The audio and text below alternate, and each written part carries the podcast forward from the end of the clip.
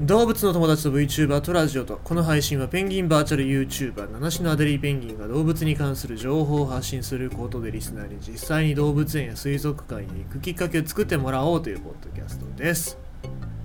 今日はホークスがあ、まあ、そもそも休みだったんでずっと YouTube とか張り付いてたんですけど動画作れって話ですよ。作んなきゃいけないんだけどね。えー、ホークスの練習風景というかキャンピキャンプですよ今。キャンプの時期でいつもだったらそういうキャンプとか人が集まってそういう出店とかが出てたけど今はこういうコロナ禍の中で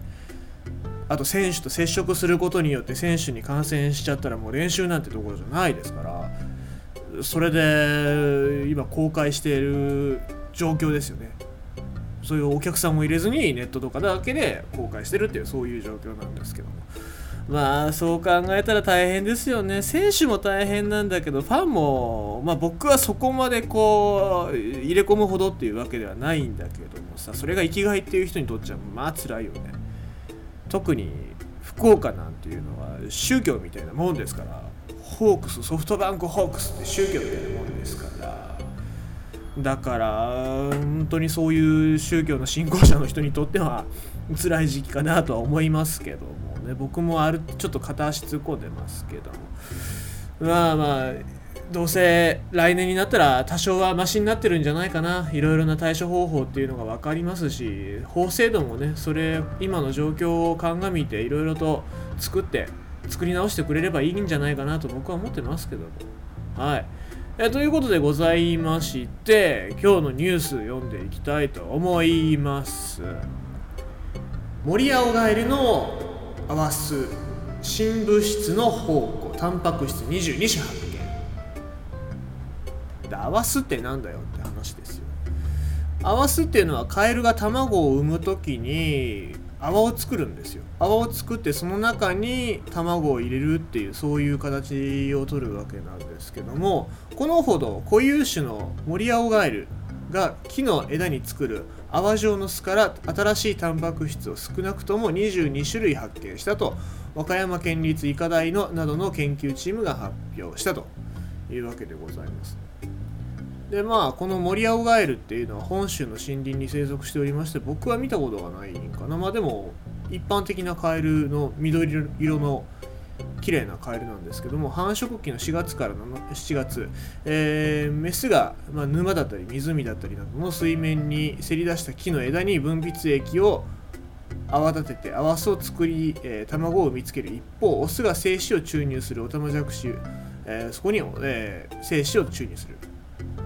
でオタマジャクシ、まあ、ここでまたオタマジャクシがつながってくるわけですね、えーまあえー、泡巣のを最初の餌として育ち自分の分泌液で壊して水面に落ちると。でアワスは表面が硬い殻になっているが構造物質までは分かってなかったということで研究チームが調べた結果これ22種類の新たなタンパク質が含まれているっていうことが分かったわけですね、えだからこれ、まあ、何に役に立つのかっていうと保湿剤なんかね。そのタンパク質で保護してる保湿剤なんかっていうのをにも役立つしあと微生物だったりウイルスの侵入感染を防ぐ作用を持つ種類もあったということでございます。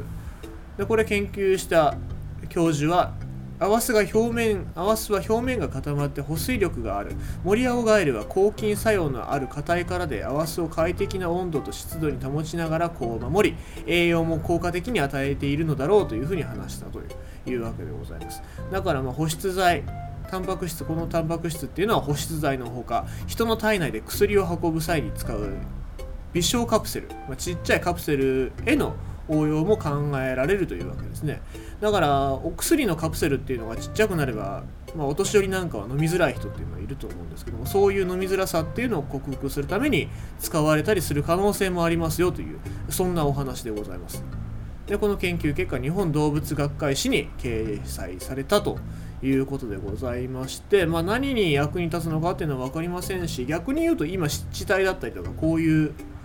カエルが住んでる場所っていうのはどんどん減ってるわけでございますのでそういう場所を守るっていうことがどどれだけ重要なのかっていうことを伝える上でもこういう研究っていうのは必要なのではないかと私は考えております。